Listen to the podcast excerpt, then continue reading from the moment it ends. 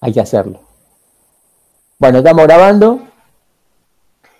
Así que, bueno, este, Jessica está por, el examen, así que este, va a presenciar la parte de, la parte de, Sebastián y de, y de Valentín,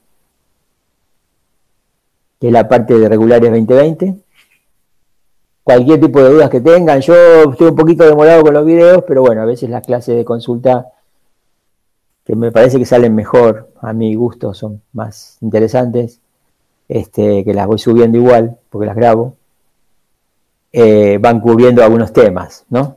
Tendría que estar ya haciendo algún video sobre el periplo estructural de Milner, este,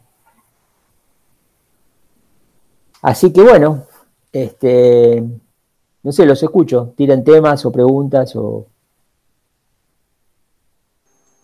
Yo, profe, mucha duda no tengo porque venía con, con otro trabajo, otra materia, ¿viste? Pero. Claro. Me había puesto a pensar, releyendo un poco la instancia de la letra, el escrito de Lacan. Vio que un significante por sí mismo no representa nada, sino que se necesita otro significante mínimamente, que ahí Lacan, bueno, eh, explica esto de la cadena de significantes que vos explicaste en el video. Yo pregunto, eh, ¿juega algún papel entre esta unión de significantes, por ejemplo, decir una palabra y luego otra, el, silencio que hay entre estas dos? No sé si, si, se entiende la pregunta. Me había puesto a pensar en eso porque la distancia más que, ¿no? La distancia más que el silencio. Porque significa algo. Claro, pero sería la distancia más que el silencio, ¿no? Entre un significante y otro, lo que hay es distancia más que silencio. Sí, sí.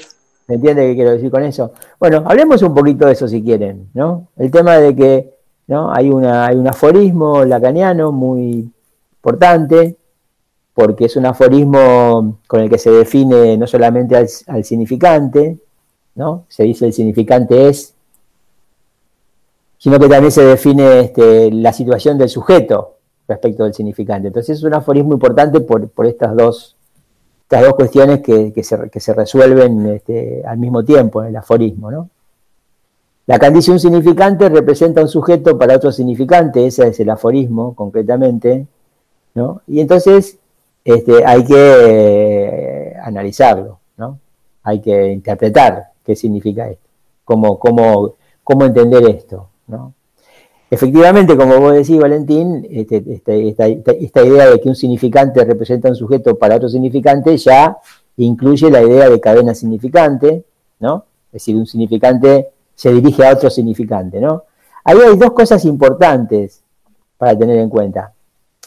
Eh, bueno, una, tiene que ver con algo que vos dijiste, que vos dijiste el significante no representa. Sí, sí, el significante representa a un sujeto. Eso sería la idea. El significante representa. ¿No? Pero el asunto es ¿para quién? ¿No? ¿Ante quién? Porque en realidad la verdadera traducción del aforismo sería un significante representa a un sujeto ante otro significante, no para otro significante, ¿no? en la versión francesa se ha traducido para otro significante, pero ese para otro tiene sentido de ante otro.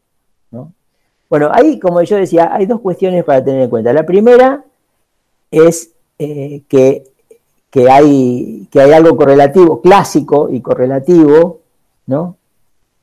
que es la definición del signo para Peirce. Peirce define al signo, al signo y no al significante, ¿no? Peirce define al signo como aquello que representa algo para alguien. ¿no? Un signo representa algo para alguien.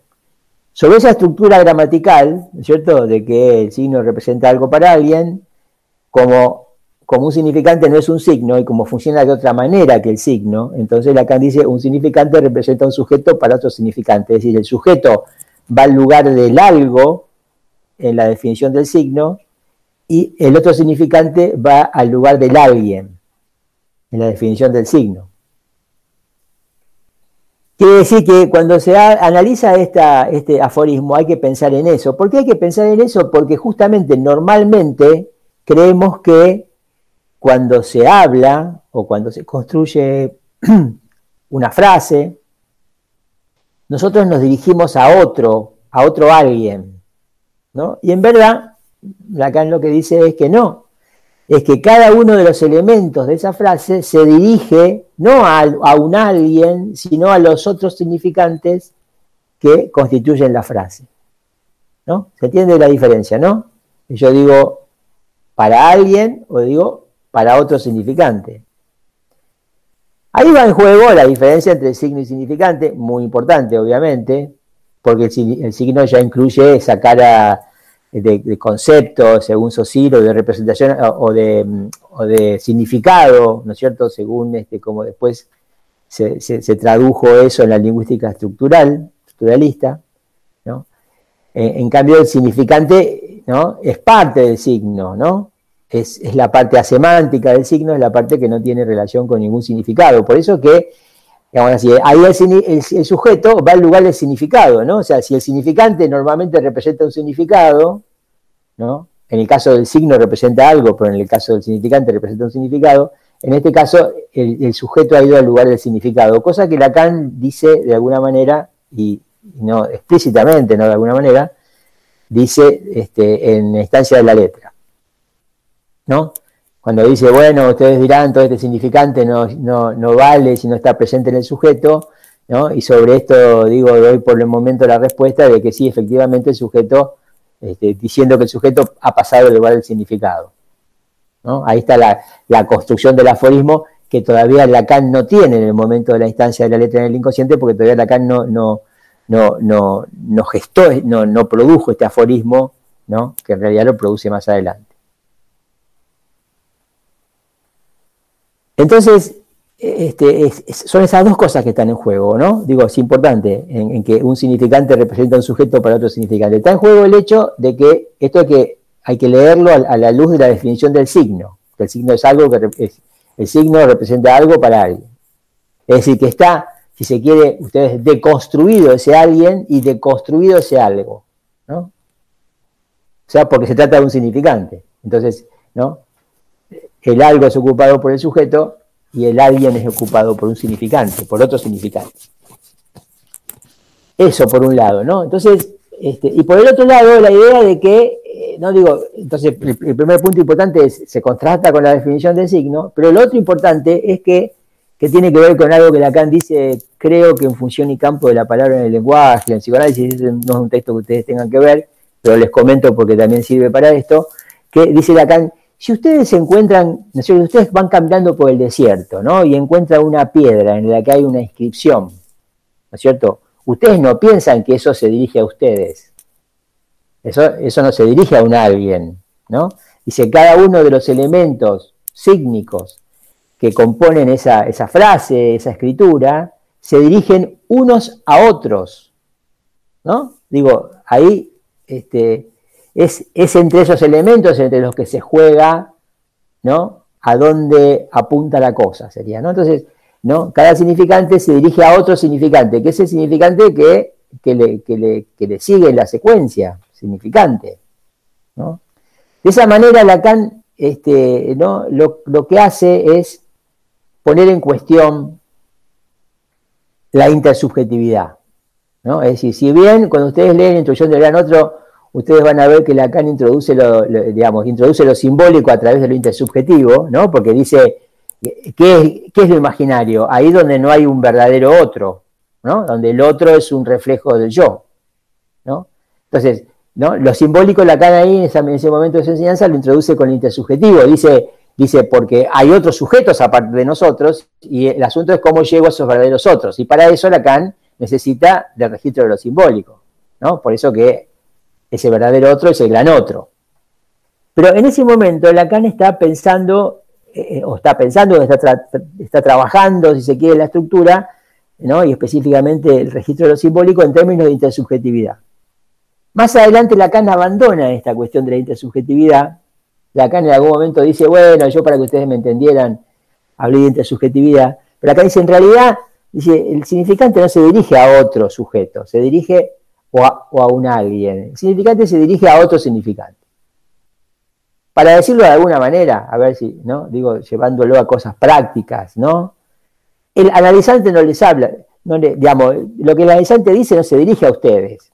Claro que le habla a ustedes, ¿no? Pero digo, ahí es cada significante que emite el, que enuncia, ¿no? El, que es responsable del, del mensaje, el emisor, que sería en este caso el analizante, porque es el que habla, cada cosa que dice se dirige a aquello otro que va a decir un poco más adelante, ¿no? Y en ese sentido, ¿no es? Un significante representa a un sujeto que es el que habla, el sujeto es el que habla, en ese caso el analizante sería, está hablando del, analizante como sujeto, cada significante se dirige, digamos, representa al sujeto que es el analizante, para el otro significante sería, o ante otro significante, que es el significante que sigue. Es decir, que Lacan rompe la posibilidad de que, fundamentalmente del diálogo, en el análisis no hay diálogo, no hay diálogo, no hay pareja, no hay pareja analista, analizante, todo eso no existe. Hay uno que habla y otro que escucha, y están en planos diferentes. Y escuchar es escuchar los significantes, ¿no? Y el sujeto es efecto de esos significantes. Los significantes no son signos, no son elementos semánticos, son elementos asemánticos, ¿no? Entonces ustedes escuchan eso, escuchan estos elementos asemánticos, entre los cuales, por ejemplo, como vos decías, Valentín, el silencio es un elemento asemántico y tiene función significante, ¿no? Se entiende qué significa esto, ¿no? Digo que cuando, digamos, esa ausencia de sonido, no es que el significante es solo sonido, ¿no? Eh. Como el, el silencio también forma parte de la posibilidad de que yo me callo o que no termine una frase, o me demoro en terminar una frase, o entre un significante y otro hago un silencio más pronunciado que en otros casos, eso también se escucha. Y ese silencio también tiene efecto sobre la significación.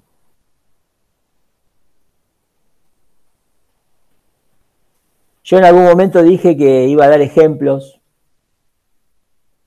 este, ejemplo, que iba a recoger algunos ejemplos clínicos sobre cómo funcionaba esta cuestión de escuchar y escuchar el significante y demás y, no lo hice. Así que voy a, voy a ver si, si, hago un pequeño, una promesa incumplida de mi parte.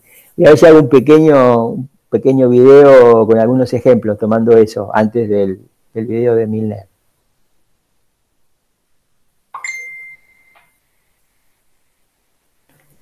Así que bueno, no sé si no sé si responde, pero más o menos la cosa va por ahí, ¿no? Es importante que tengan en cuenta todo esto, porque porque bueno, eh, ¿no? estamos muy acostumbrados a veces a repetir los aforismos y el asunto no es, hay que aprenderlos obviamente, porque ahí hay condensado un montón de cosas, ideas, argumentos y lógica la gañana, este, pero lo importante es poder, poder abrirlos, explicarlos, ¿no? Este, volver sobre ellos.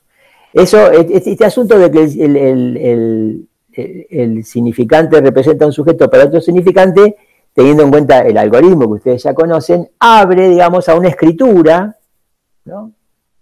Este, que Lacan utilizó y utiliza este, en muchos momentos de su enseñanza, que es un significante barra el sujeto abajo, porque ese significante representa ese sujeto, o sea que significante, se entiende, barra, sujeto abajo, y después, arriba de la barra, pero en distancia, ¿no? Este, en esa distancia que yo decía entre dos significantes, ¿no? Otro significante, se, entiende, este, este, el primer significante primero representa al sujeto para el otro significante, que es el que sigue sobre la barra. Acá no usa esta escritura, ¿no? Y entonces esa es la, razón que el significante, que el sujeto resulte barrado aparte, porque el sujeto está, lo decimos así, entre los significantes. Es decir, que cuando decimos el significante representa, no es una verdadera función de representación, no es que un, significante representa plenamente al sujeto. Entonces decimos, este es el significante que representa al sujeto. No, porque lo representa para otro significante. Entonces ahí el sujeto queda como apresado, atrapado entre los significantes.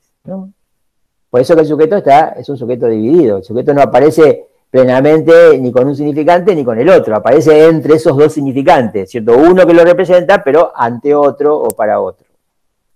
Eso eh, dio a, que Lacan hiciera una escritura, ¿no es cierto? Que, es esa que le estoy comentando, que no, tengo pizarrón ahora para hacérselo, pero es una escritura que dice eso, ¿no es cierto? Que hay un significante, la barra, sujeto debajo, dividido, sujeto barrado, y después tienen, eh, ¿no es cierto?, el otro significante.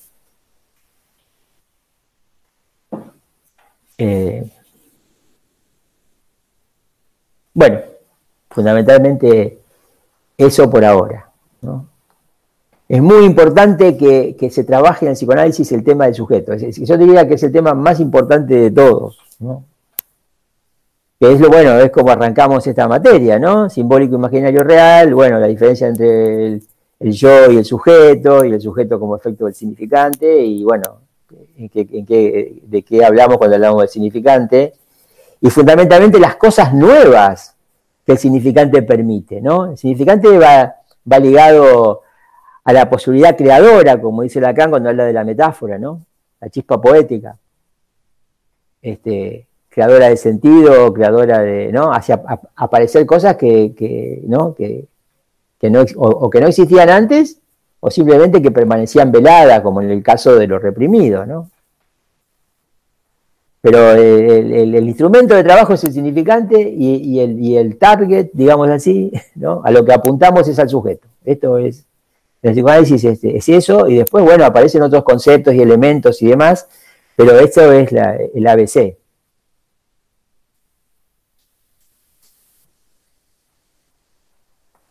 Bueno, los escucho con alguna otra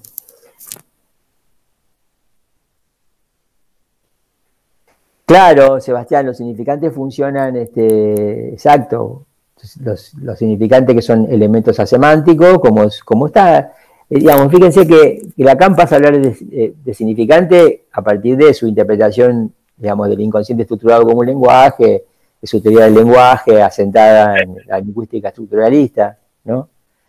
Y, justamente los significantes, este, ¿no? Elementos como elementos asemánticos son elementos de una combinatoria, esa combinatoria como se desarrolla en psicoanálisis cibernética, ¿no? donde todavía no se habla de significante, pero ya se habla de leyes gramaticales, de leyes lógicas de composición, y ahí es donde aparece que el significante respeta leyes de composición, ¿no? los significantes se relacionan siempre entre sí, y se relacionan de dos modos, modo metafórico y de modo metonímico.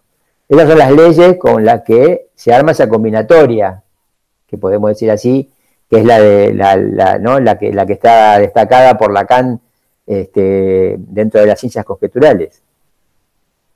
Y esa combinatoria, eh, ¿no? Digo, por ejemplo, ustedes toman el olvido de Signorelli, ¿no? Entonces Freud, ¿no? A, partir del olvido, empieza a asociar. ¿Y qué, ¿Y qué arma? Arma una red significante, una red metonímica, ¿no? Digo, este, se le ocurre Botticelli, se le ocurre Voltrafio, ¿no? Se da cuenta que está el tema de, de Trafoy, de Bosnia, este, ¿no?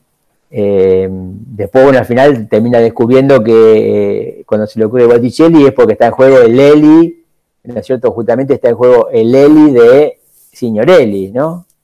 Y así se construye esa especie de red significante, es Freud, ¿no? Freud no tenía el concepto, pero tenía intuición, obviamente, esa red significante con partes de palabras, con, letras, con partes de palabras, y termina, esa red significante este, no funciona de cualquier manera, funciona según las leyes del lenguaje, metáfora y metonimia. ¿no? Y ahí, entre esos significantes, se esconde el sujeto, ¿no? fundamentalmente cuando uno puede detectar ¿no? una operación metafórica. Esa red, por ejemplo, de Signorelli es, es una red metonímica, ¿no? O sea, los sonidos y las partes de palabra de un nombre, de otro, de un nombre de ciudad, de, un, nombre de un pintor, etcétera, lo lleva un, uno u otro sonido o, letra o, partes de palabra, lo lleva a otras, ¿no? Asociar, justamente, arma esa red, es una red asociativa. Ustedes fíjense que el psicoanálisis, ¿qué, qué dice? Dice hable, analizante, ¿no? Cuando aparece un elemento que no, es congruente con, la cadena lógica que, de lo que se está diciendo, eso nos llama la atención, ¿no es cierto? Un lapsus, un olvido, un sueño, ¿no es cierto? Porque no se lo puede hacer entrar en esa, en esa coherencia del, discurso el discurso voluntario, el discurso dirigido hacia algún objetivo, como tenemos siempre cuando hablamos, como yo en este caso estoy hablándole con un objetivo, dirigiéndome hacia algo, cuando aparece la anomalía, el, accidente el, traspiés, el, ¿no? el accidente de discurso, en el sentido del, lapsus, el olvido, eh, eh, se me ocurre un sueño, entonces como estoy en análisis lo cuento, ¿no? Se hace un trabajo para qué? Se hace un trabajo para poder dar cuenta de qué es lo reprimido que originó esa interrupción. del discurso eh, dirigido voluntariamente hacia algún objetivo o algún, hacia algún lugar. Cuando yo tengo que ver, tengo que analizar ese elemento, olvido, como en el caso de Signorelli, sueño, como en el caso de, no sé, La Bella Carnicera o otros sueños clásicos, o chiste, como el ejemplo de Famillonario, lo que se hace, ¿no es cierto?, es, se, lo, trabaja este, en, términos de, a, partir del conocimiento que tenemos de, cómo, de qué es un significante y cómo funciona el significante, y cuáles son sus leyes ¿no? de, de funcionamiento. Entonces, a partir de ahí podemos decir, bueno, acá hay una metáfora, decimos, bueno, Famillonario es un chiste, ¿no cierto?, metafórico, Después vamos a ver otro, se llama el becerro de oro, ese chiste es un chiste metonímico, ¿no? Porque uno es metafórico, porque otro es metonímico. ¿Y qué pasa? En el caso del chiste metafórico, ¿qué pasa con la metonimia? Y en el caso del chiste metonímico, ¿qué pasa con, la, con, lo metafórico, ¿no? Porque siempre son los dos, son las dos leyes que interactúan. No hay una sin otra, ¿no? No hay metáfora sin metonimia. Puede haber metonimia sin metáfora, pero no hay metáfora sin metonimia. Eh, así que eso, esa, es la idea básica de lo que hacemos. Entonces está bueno, ¿qué es lo que voy a hacer? Aparte me resulta a mí mismo divertido, porque aparte son ejemplos divertidos. Eh, ejemplos, no, no de mis pacientes, yo no, no acostumbro a hacer eso, no corresponde.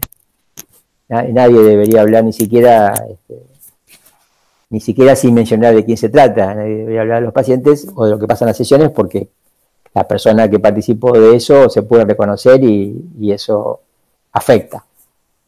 Este, pero bueno, como otras personas hablan de sus pacientes en otras situaciones, o, bueno, o, otros hablan de, pacientes de otros, ya estamos como muy lejos de, los casos específicos para que haya reconocimiento de quién se trata, yo puedo traer algunos ejemplos de, de qué es esto de escuchar el significante, sería ustedes van a ver que aparecen a veces sutilezas, ¿no? Como decía Valentín, por ahí un silencio este, introduce otro sentido, otra significación. Pero el silencio en tanto que tiene valor significante, ¿no es cierto?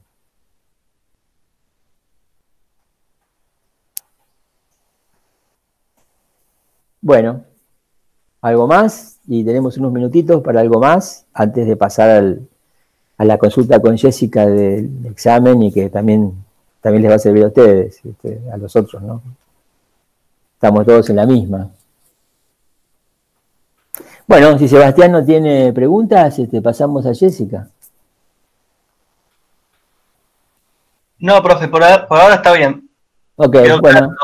Gracias. dale, Bárbaro. Acá tenemos a Martín.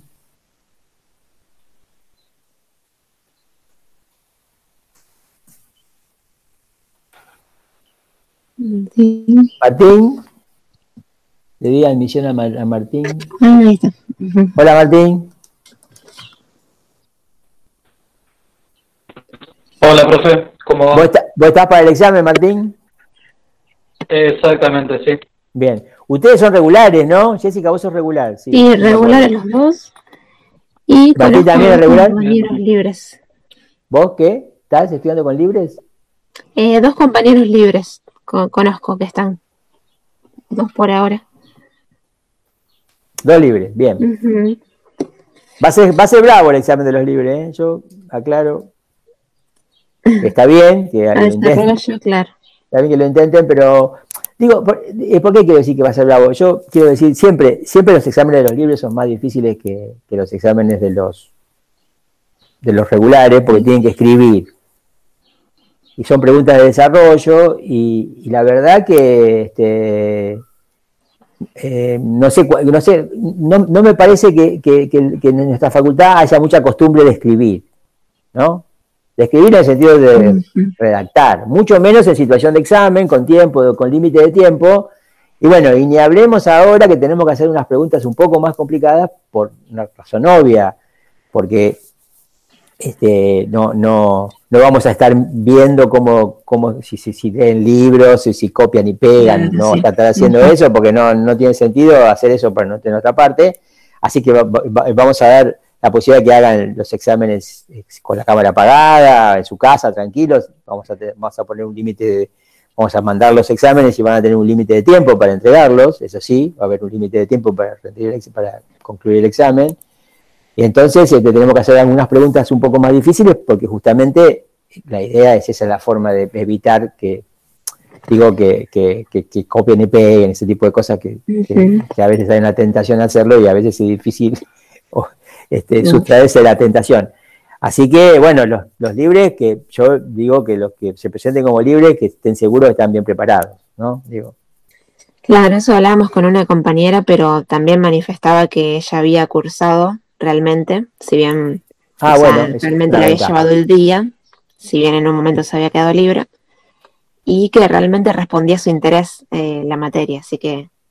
no, no, bien, bien. no, no, no, sí, sí. Sí, sí, yo creo que hay gente que hay gente que, le va bien como libre, ¿eh? Yo, pero quiero decir, yo digo sí, y en, general los que se presentan libres, en general, casi, yo no, sé si conozco casos de, libres libres, o sea, en general son, son libres que no han podido regularizar porque tuvieron algún problema con algún parcial o porque tuvieron que dejar en algún momento y no pudieron hacer la, regularidad común, digamos, no pudieron concluirla, pero que fueron a las clases, que fueron a un práctico, que vinieron al teórico. De todas maneras, insisto, con que igual este, es un poco más difícil, nada más, ¿no? O sea, que, que, estudien más, que, se que se afilen más. Para...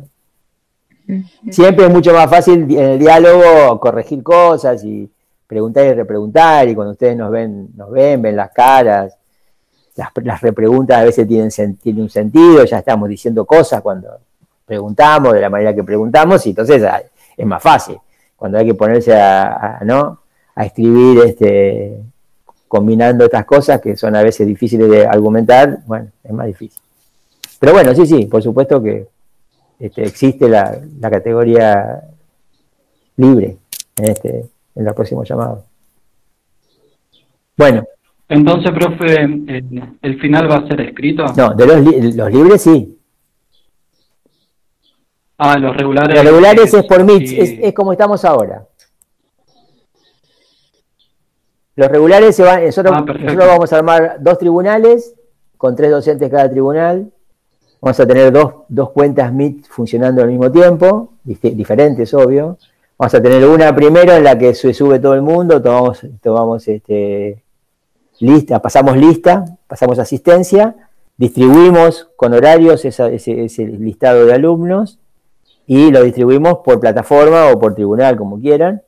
Y entonces después empieza a desarrollarse el examen, se identifican cuando empieza el examen oral, no se identifican cuando, cuando pasamos asistencia, sino cuando empieza el examen. Y, bueno, y ahí este, cuando el examen terminó, eh, el alumno se, se, desconecta nos da cinco minutos para discutir la nota, o tres a veces, qué sé yo, le vamos a decir, tres minutos, conectate, lo que sea, una cosa así. Cuando lo dejemos volver a entrar es porque tenemos la nota, le damos la nota y, bueno, y después sigue el, sigue el próximo. Así y de la misma manera también eh, eh, realizamos un tema, empezamos por un tema. de la misma manera hay un tema, claro, ustedes tienen un tema, preparan un tema y empiezan con ese tema como los, como los exámenes este, orales que tenemos habitualmente. Preparan un tema, empiezan hablando de eso y en general, digamos, el tema dura más o menos, todo depende de muchas cosas, ¿no es cierto? El tema, a veces interrumpimos el tema porque se dijo alguna cosa y queremos indagar sobre eso y después ya puede seguir con el tema, pero, ¿no es cierto? Este, sí, es así. Tema, preguntas. Vamos, vamos a tratar de, que sean exámenes de media hora en total. O exámenes más breves o breves, va, digamos, apuntamos a exámenes breves, ¿no? Con lo cual también es cierto que, a veces cuando uno, este, tenemos la situación presencial y, porque acá tenemos que hacer, tenemos que poner en juego cuánto tiempo vamos a tomar cada alumno, por una razón obvia, porque como los otros van a estar esperando y tienen que volver a, tienen que sumarse y demás, ¿no? No podemos hacer exámenes que no tengan, que no tengan un, tiempo X ya predeterminado. Eso tiene, tiene, dos, tiene un inconveniente fundamentalmente, que es que, bueno, cuando el examen va bien, en media hora enseguida se, se resuelve favorablemente, ¿no? No hace falta más tiempo. Nosotros nos damos cuenta muy rápidamente si, digamos, este, si, si, si el estudiante está dentro de lo que nosotros tenemos como un piso mínimo, ¿no? Exigimos como piso mínimo. Cosa que a ustedes les cuesta mucho saber cuál es, pero nosotros ya tenemos mucha experiencia en esto, así que enseguida nos damos cuenta si ustedes están en el piso mínimo o no, ¿se entiende? El tema es que cuando los exámenes son con otros tiempos, como, como cuando son presenciales, tenemos tiempo de, de, que el alumno que no está en condiciones de aprobar lo pueda reconocer, porque, ¿no? Porque a lo mejor hacemos alguna pregunta más, o porque a lo mejor se empieza a dar cuenta que efectivamente tendría que repasar, que está flojo, etc. Pero en este caso, no sé cómo vamos a tener este tiempo límite, este tiempo tan limitado, a lo mejor nosotros nos damos cuenta si el alumno no del todo, y bueno, y hay más conflicto, qué sé yo. No, porque siempre es más fácil cuando el alumno se autorreconoce de que no, está para aprobar. Y cuando no se autorreconoce eso, hay, hay, un poco más de tensión, porque bueno, ¿por qué? Yo creo que tengo, yo creo que yo estudié, qué sé yo, ese tipo de cosas. Así que bueno, vamos a ver cómo sale. Es una primera experiencia. Para nosotros es una primera experiencia. No sé si ustedes ya rindieron de esta manera, pero nosotros este, no tomamos nunca examen hasta ahora así. Así que bueno, vamos a ver cómo sale. Primera experiencia va a ser. Bueno, escucho preguntas específicas si tienen otras sobre los exámenes, sobre lo que están preparando, sobre los temas, por ahí. Yo no quiero preguntar por Yo quería preguntar. Vaya uno. Adelante, Martín. Arrancamos. No, no, no, decía que no quiero preguntar algo específico por, por el momento. me gusta mucho, voy bien. Eh, pensaba en el significante en cuanto tal no significa nada como texto que aportaba por ahí para lo que estaban hablando hoy, lo que traía el chico, el, el cursante. Eh, no sé si el texto volvió a entrar en la materia. El significante en cuanto tal no significa nada, pero es uno de los textos que yo tomaba como base para entrar. No, lo sacamos porque lo sacamos porque es un texto, es un texto que, que, bueno, sirve porque hay una definición de estructura, ¿no es cierto? Inicialmente. Pero es un texto que tiene, tiene algunos detalles difíciles de.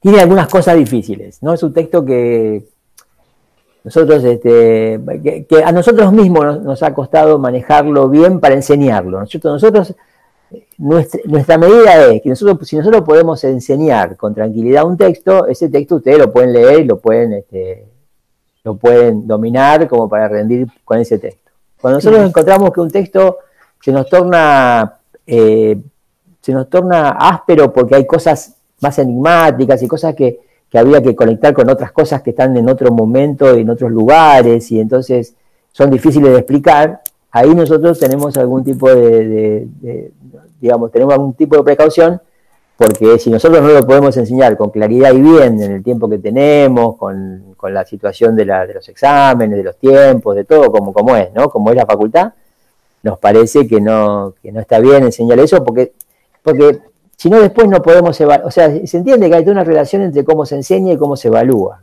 ¿no? Entonces, si nosotros no podemos evaluar, no tiene sentido, por eso yo, este, no, sin, criticar a nadie, me parece que en la facultad a veces se dan textos que son muy difíciles de ser evaluados, entonces se dan, como quien dice, hablo de eso, y después cuando hay que evaluar es muy difícil decir que eso está mal o que eso está bien o que no. Digo, nosotros este, no, esto, esto, no, esto es muy específico. Estamos en la universidad, estamos este, enseñando un saber que, ustedes tienen que poder manejar hasta cierto punto, como para que nosotros digamos, sí, esta persona hizo este trabajo, este trayecto y, domina, domina hasta este punto, ¿no? Estos textos básicos de Lacan que podemos considerar introductorios y que, bueno, con esa introducción de Lacan ya después verá qué hace con, con su formación, ¿no? Pues somos todos grandes. Claro.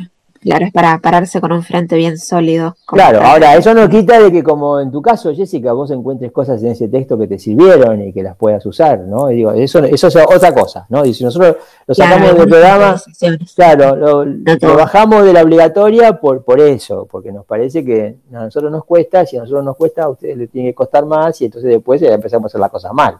Claro. Todavía no es hacer como si estuviéramos evaluando, ¿no? La idea es evaluar todo lo que se pueda.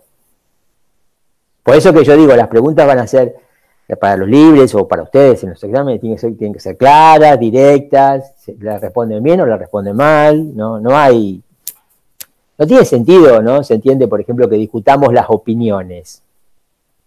¿Se entiende? A, mí, digamos, a mí en esta situación me importa, pero en otra situación. Pero en esta situación no me importa lo que opinen sobre Lacan. Me importa que aprendan lo que Lacan dice, pero lo sepan repetir bien, que yo me dé cuenta que, eso que están diciendo viene de Lacan y, este, y tiene, que ver con, tiene que ver con Lacan. Después ustedes eligen si les gustó o no les gustó, si les sirve o no les sirve. O sea, opinan totalmente eh, todo, todo lo opuesto, ¿no? Eh, a lo mejor hay alguno de ustedes que ya tiene una definición por la psicología, qué sé yo, cognitiva conductual, pongámosle, conductiva comportamental, y entonces en determinado momento no están para nada de acuerdo con todo este el sujeto y todo eso, pero bueno, nosotros ponemos como condición que ustedes lo aprendan.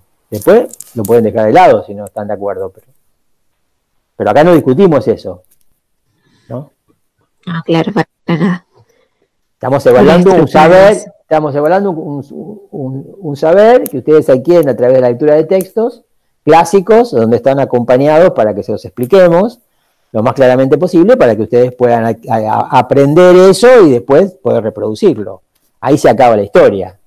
¿no? Hasta no tiene mucho que ver con el psicoanálisis en sí mismo, tiene que ver con la lectura, con, aprender de, lo básico de la enseñanza de Lacan, introducirse a esa enseñanza, saber qué hizo Lacan respecto de Freud, cuáles son las diferencias, ¿no? Y cuál fue la importancia de Lacan en, lo que aportó, digamos, el psicoanálisis, nada más. Para empezar es eso. Profe, con respecto al saber, eh, en la clase 2 del seminario 2, saber, verdad y opinión, eh, a mí me quedó como la idea de que hay dos tipos de saber. Un saber inconsciente que se manifiesta eh, en los actos fallidos, en los síntomas, y un saber ligado que está ligado a la episteme. ¿Puede ser así o no? Sí, sí, sí, puede, puede decirse de esa manera, puede decirse de esa manera. Y al mismo tiempo, ¿no? Agregaría, ¿no? Que como se llama saber, eh, en los dos casos, ¿no? El saber epistémico y el saber inconsciente, como en los dos casos tienen cosas en común. ¿No? Quiero decir, cuando se dice que el saber epistémico es un saber ligado por una este, este, por una por una ligación formal, ¿no? Eso también ocurre con el, con el saber del inconsciente, ¿no? Porque el saber del inconsciente, ¿en qué se basa? En el significante. el saber del inconsciente funciona según leyes. Y esas leyes son este, estudiables, ¿no es cierto? Digamos, podemos estudiar esas leyes, como estamos estudiando, ¿no es cierto? Metáfora y metonimia, diciendo que son las leyes del saber del inconsciente. ¿no? Quiero decir que en ese punto, que el inconsciente sea un saber, no es este, totalmente, no está totalmente divorciado del saber epistémico, ¿no? Lo que sí o sea, esa coherencia formal del saber epistémico va de la mano de esa coherencia formal del inconsciente constituyendo el saber inconsciente según leyes. Ahora bien, ¿qué pasa? Una cosa es el saber y otra cosa es la verdad. ¿No? Eso es lo que queda dicho claramente en ese texto, ¿no? Se llama saber, verdad y opinión y todo el texto gira alrededor de lo que podemos llamar la iancia, lo que podemos llamar el abismo, la abertura, el quiebre, la fractura, como ustedes quieran, que hay entre saber y verdad. ¿no? Y el no recubrimiento fundamentalmente que hay entre saber y verdad. ¿no? El hecho de que el saber nunca puede recubrir la verdad y la verdad va a quedar siempre como excluida del saber. ¿no? Esa idea está claramente en el texto desarrollado. Y eso conduce al hecho de que, por ejemplo, el, inconsciente y el sujeto no son lo mismo. ¿no? O sea, se entiende que, ¿no? Digo, el, inconsciente funciona en términos, ¿no? El inconsciente está estructurado como un lenguaje, significa funciona en términos significantes. Hay leyes de combinatoria de ese significante que son metáfora y metonimia. Ahora bien, el sujeto está entre esos significantes, no, no, no, no, no es uno de esos significantes, ¿no? Y ese efecto de ese juego significante, de esa operación significante, que por eso se la, por eso se la, se la pone en juego como un saber no sabido. ¿no? La diferencia cuál es? El que el saber epistémico es un saber sabido y el saber inconsciente es un saber no sabido. Ahí sí hay diferencia. Yo estoy de acuerdo con, esa apreciación de que se trata de saber en los dos casos y en un caso, digamos, y al mismo tiempo hay diferencias, pero al mismo tiempo hay similitudes, que son estas. Entonces, el sujeto este, queda excluido del saber como la verdad. Quiere decir que ahí sujeto y verdad, ¿no? Este, en esa argumentación, sujeto y verdad se aproximan, ¿no? Sí, en ese sentido yo había eh, leído de que la verdad eh, eh, está en el gran otro. ¿Puede ser así? Sí, el, el, que la verdad es simbólica. ¿no? Esa es la idea, es que, que, la verdad este, surge de un juego simbólico, pero la verdad como el sujeto no es que ya está, sino que es un efecto, hay un efecto de verdad, hay un efecto verdad, ¿no? La verdad, por, eso que Lacan dice que, ¿no? Fíjense que ahí Lacan nombra, ¿no? La, la, ¿cómo, era la, la mm? se me, se me, escapó la memoria. El, estado, la verdad, el estado naciente, ¿no? ¿no? La emergencia de la verdad en estado naciente, ¿no?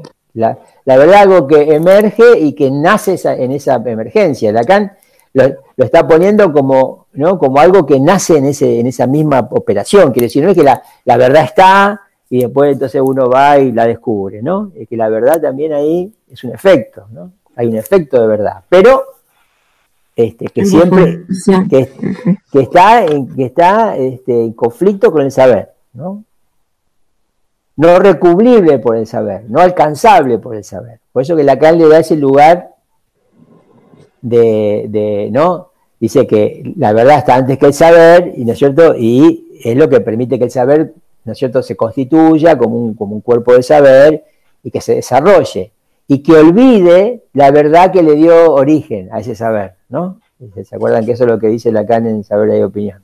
Bueno, y lo otro, lo otro es así, ¿no es cierto? Este, cada, cada momento de texto, cada, cada momento, cada seminario de Lacan, cada momento donde Lacan está tratando de decir lo que es para él el psicoanálisis y lo, que entiende que, que, Freud dijo, ¿no? Siempre hay, que, hay que considerar que son argumentos que, que, tratan lo que tratan, es decir, Lacan toma el menón y se apoya en el menón para mostrar que saber y verdad no coinciden. ¿no? Como por ahí a lo mejor se pretende que coincidan este, en el discurso de la ciencia, ¿no? Que con el saber se puede llegar a la verdad, ¿no? Por ejemplo. Este, eh, como, como si hubiera un sistema de recubrimiento, ¿no es cierto? Como si el saber, el saber logra completarse, cada vez que el saber se completa, se aproxima más a la verdad. Esa idea en psicoanálisis está excluida, la idea es otra. Entonces acá Lacan toma saber de opinión, toma el menón, la ortodoxa, para hacer este, este argumento que vale para vale para, para este nivel de argumento. ¿no? De pronto, de pronto, en otro momento Lacan argumenta alrededor de la verdad de otra manera, con otros elementos. Entonces ahí parece que dice otra, un poco el psicoanálisis es así, ¿no es cierto? O sea, eh, se dice algo del inconsciente, entonces tenemos un poquito más precisión sobre lo que es el inconsciente, y en otro momento Lacan dice otra cosa sobre el inconsciente, entonces tenemos un poco más de precisión, y lo, que dijo primero, qué sé yo, en los años 50 sobre el inconsciente, este, no es incompatible con lo que dice en los años 60 o 70, pero no es lo mismo. ¿no? Este, en, otro contexto de argumentación surge algo para, para, situar mejor al inconsciente, para captar mejor qué es, el inconsciente, ¿no? surge alguna argumentación nueva que permiten eh, acercarnos más a esa, esa, cosa, ¿no? Que es lo que Freud trató, trabajó. Que Lacan lo llama la cosa freudiana, ¿no? Y entonces, en ese sentido, cuando habla de la arete, está hablando de la verdad, de la virtud, sería. La arete, la arete es la virtud, ¿no? Y la virtud, que es un, bueno, es un, es un concepto antiguo, ¿no es cierto? Nosotros ya no hablamos de eso de esa manera. La virtud hoy es otra cosa, obviamente, la modernidad es otra cosa. Está, bastante perdido lo que en su momento era la virtud, ¿no? Cada vez nos alejamos, parece más de lo que es la virtud. Este, la virtud es, la es la realización, es la excelencia del hombre, ¿no? La idea es que justamente sobre eso no hay episteme, ¿no? Y justamente, entonces, ¿cómo se, cómo se no, no, hay, no hay saber que, capte eso? ¿Cómo se, ¿Cuál es la argumentación? La argumentación es que, la, eh, el ejemplo de la virtud más, más este, el ejemplo de, la, de, virtud que se toma en ese texto es el de la virtud política, la virtud política es la práctica de la ortodoxa, de la opinión verdadera, ¿no? Se demuestra que queda fuera del saber porque no se puede enseñar, porque no se puede, ¿no? Porque ni siquiera estos virtuosos de la política, como eran Temístocles y Pericles, ni siquiera se lo podían enseñar a sus hijos. Por supuesto que habían interés en enseñárselo a sus hijos, pero si no era enseñable, no se lo podían enseñar.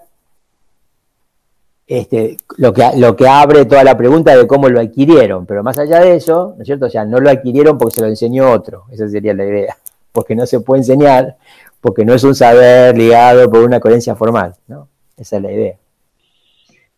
Entonces, bueno, sí, ahí hay una relación entre la verdad y la virtud, no porque la virtud sea la verdad, sino porque la virtud política es la práctica de, de la verdad en tanto que opinión, y eso se demuestra como queda fuera del saber. ¿Se entiende?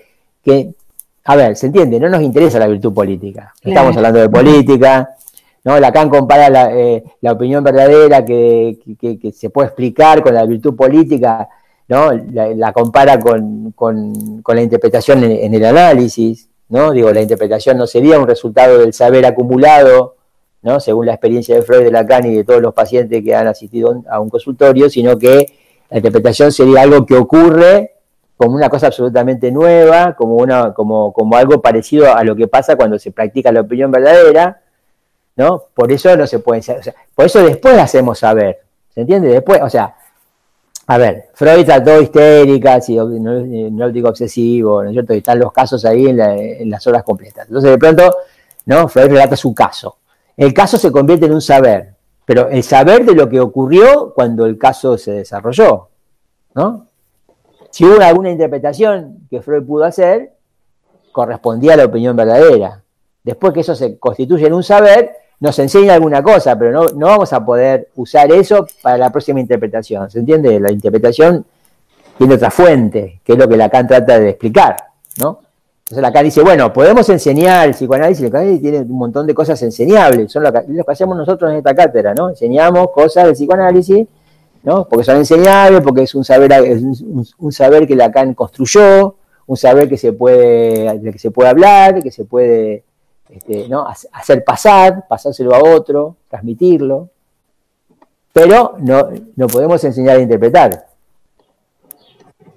La interpretación es algo que ocurre, ¿no? Y a veces ni siquiera hay que hacerse la idea de que la interpretación va a salir de la boca del analista, a veces sale de la boca del analizante. En el contexto en el contexto de un psicoanálisis, ¿no? Obviamente, ¿no? Pero no significa que el que dice la interpretación sea el analista, ¿no? Tal vez dirige la cura de modo de que eso sea posible, de que tanto por su boca o por la boca del analizante, ¿no es cierto?, este, salga la interpretación, ocurra la interpretación.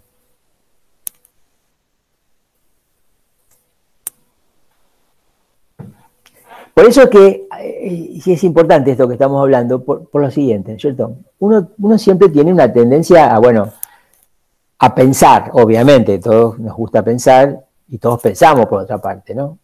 Ahora, eh, en este caso, de, en el caso de que estamos viendo, que es el caso de introducirse a Lacan, empezar a leer sus textos y demás, es fundamental eh, primero repetir, ¿no? Digo, Lacan dice lo que dice ahí y hay cosas ahí, con los términos esos, con las argumentaciones esas, ¿no? Digo, esas mismas que están en el texto.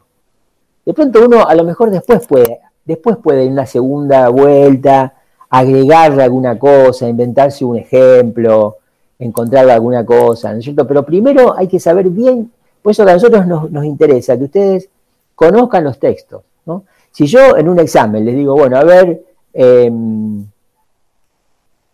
¿qué, ¿qué dice Lacan de la opinión verdadera, no?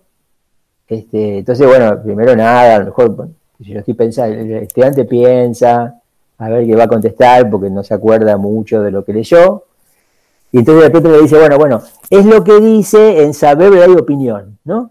Es lo que dice Lacan, ¿no? Digo, para orientar un poco más, ¿no? Porque por ahí, bueno, está en ese momento está nervioso, nerviosa, lo que sea. Y dice, ay, sí, sí, yo lo leí, pero, pero me costó entenderlo. Y la verdad que no me acuerdo mucho. Bueno, se entiende, es un texto obligatorio, que ustedes se presentan al examen cuando pueden contarnos lo mejor que algo nos tienen que poder decir.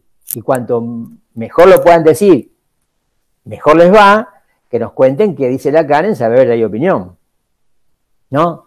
Entonces, dice, bueno, sí, este, habla del menón. Ajá, y, y sí, habla del menón. Entonces empiezan a tirar cosas que van recordando, pero no captaron el desarrollo argumental. Hay un desarrollo argumental, es decir, Lacan argumenta saca de acá, saca de allá, dice hasta acá, dice esto otro, para llegar a, que, quede, quede.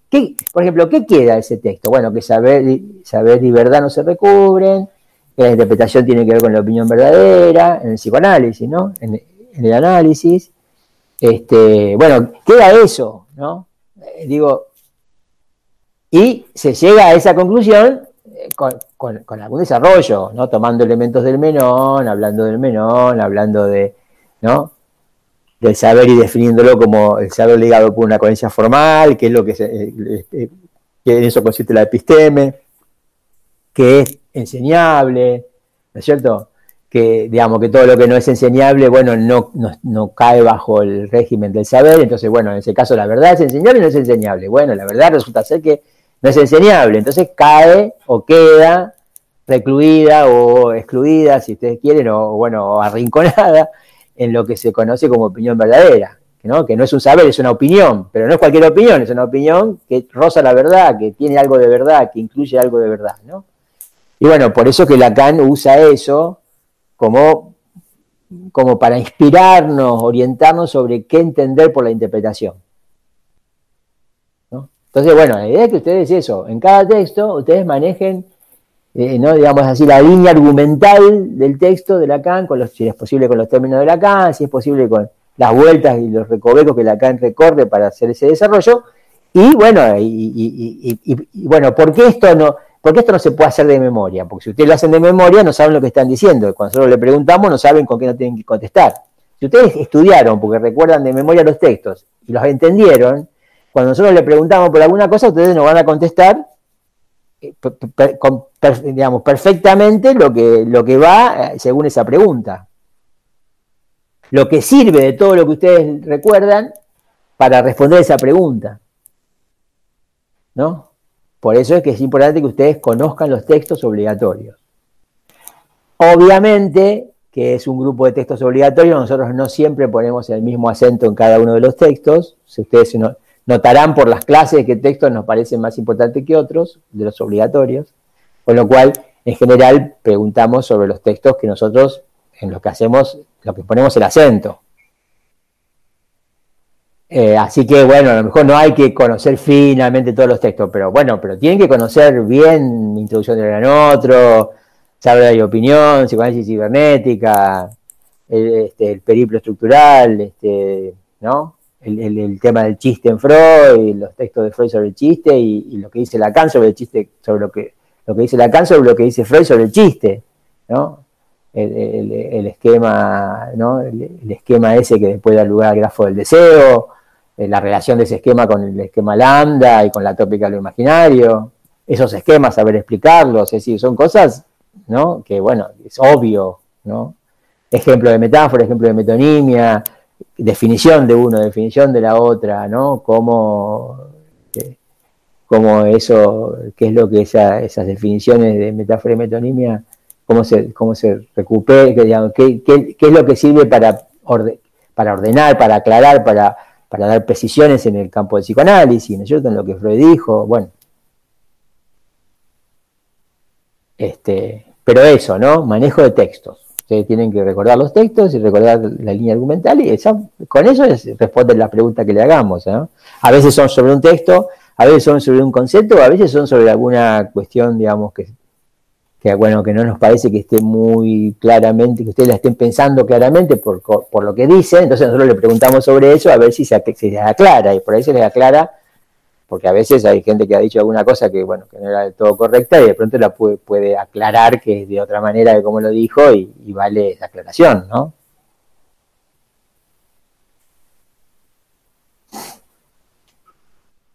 Profe, en ese sentido, eh, el texto de la unidad 2, eh, lo simbólico, lo imaginario y lo real.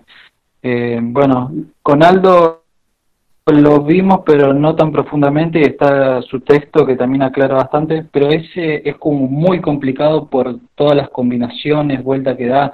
¿De eso qué sería lo principal o, si entraría eh, como un tema específico?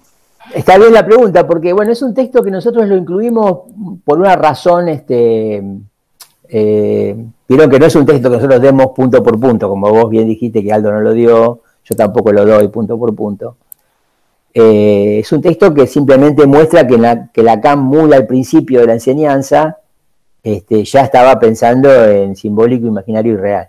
¿no? Así se llama el texto y es un texto, si ustedes ven la fecha, es un texto muy, muy, muy bien, bien, bien de los primeros. En ese texto hay, si se quiere, una aproximación a lo simbólico, lo imaginario y lo real, que Lacan después en el tiempo va trabajando y va, va este, logrando presentar esto mismo de otra manera. Yo como por ejemplo no es lo mismo lo que dice de, imaginario simbólico y real en esa conferencia que lo que dice en la introducción del gran otro. Es un texto de, mucho, bastante tiempo después, ¿no? Por lo menos pasaron algunos años entre una cosa y la otra.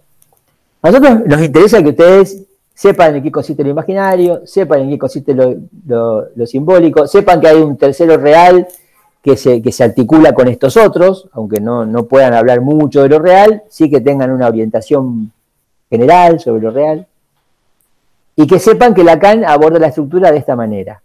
Entonces, de esa conferencia, que está bien leerla, porque hay elementos útiles en esa conferencia, de esa, conferencia lo que más nos sirve, podríamos decir así, es eso que yo recojo en ese escrito que hice sobre, esto, que es la secuencia combinatoria. ¿no?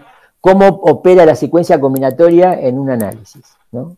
¿Cómo es que opera el hecho de que ¿no? Eh, esa, secuencia combinatoria de, ese par de letras, ustedes se acuerdan, ¿no? SR, ¿no? Eh, SR, este, y, no, me acuerdo ahora, ¿no? Pero bueno, IS, no sé, bueno, vamos así, Lacan va, va, va mm, ordenando de a dos las tres letras que corresponden al real simbólico e imaginario y con eso explica, si se quiere, ¿no es cierto?, qué pasa con lo simbólico, con lo real y con lo imaginario en un, en un análisis, en una especie de modelo maqueta modelo simplificado de un análisis, de una sesión, de un análisis de varias sesiones, ¿no?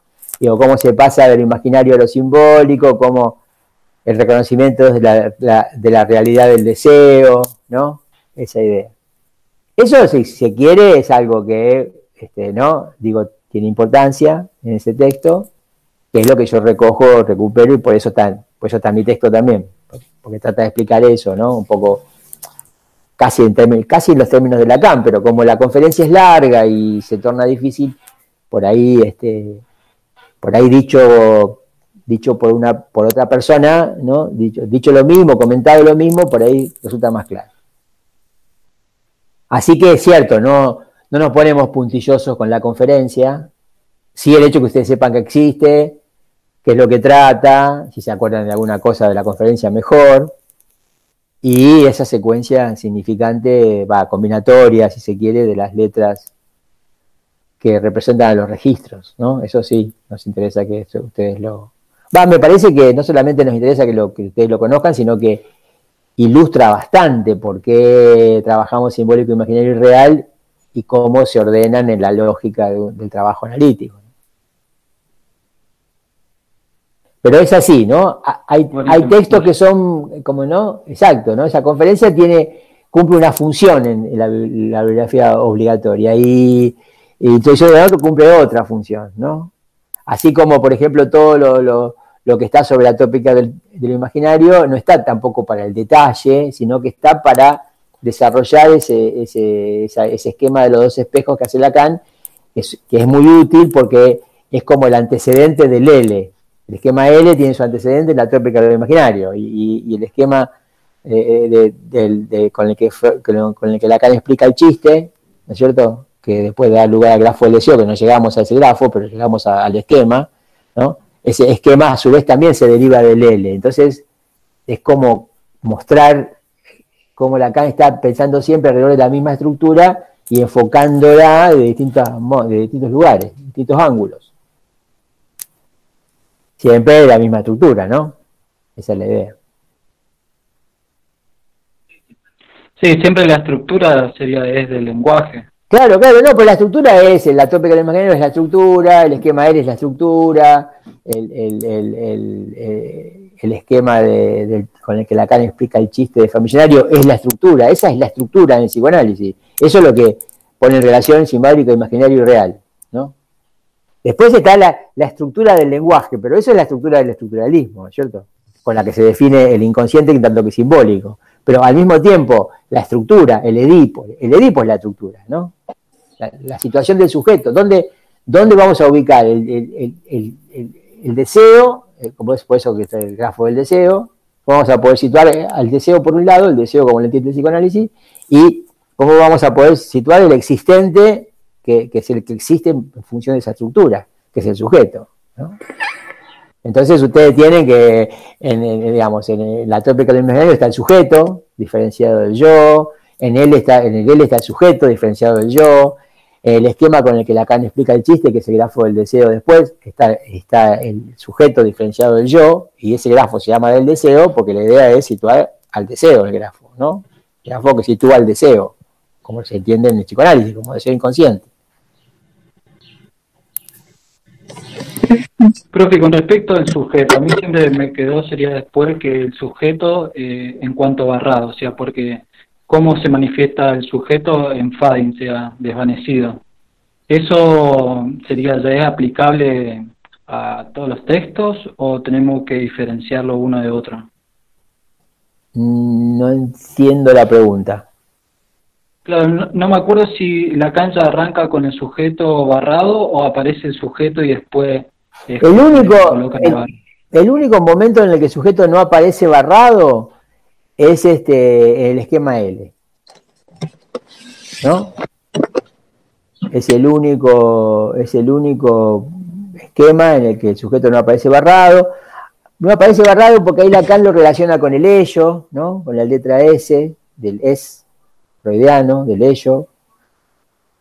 Eh, no aparece barrado porque es el sujeto todavía no determinado como tal, es el, sujeto indeterminado, acá dice en su abertura, ¿no? Después el sujeto cuando se determina en ese gran otro, se determina como sujeto barrado, ¿no?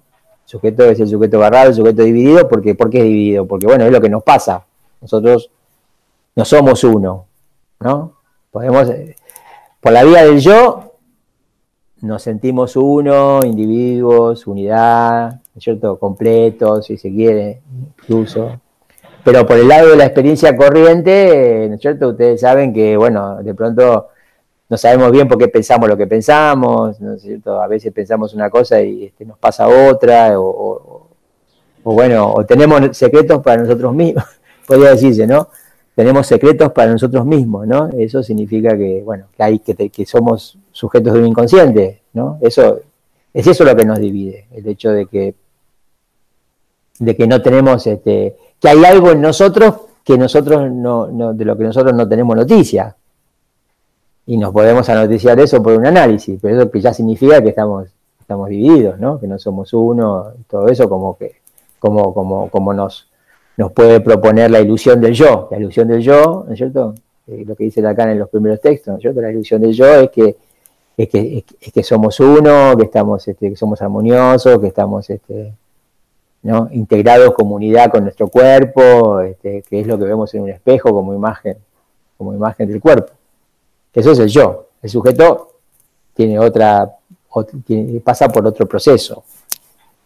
Por eso es que el sujeto está dividido y el yo no. Vieron que el yo no aparece como dividido, aparece el sujeto dividido. Pero sí, eso está presente en Lacan desde el principio, yo diría.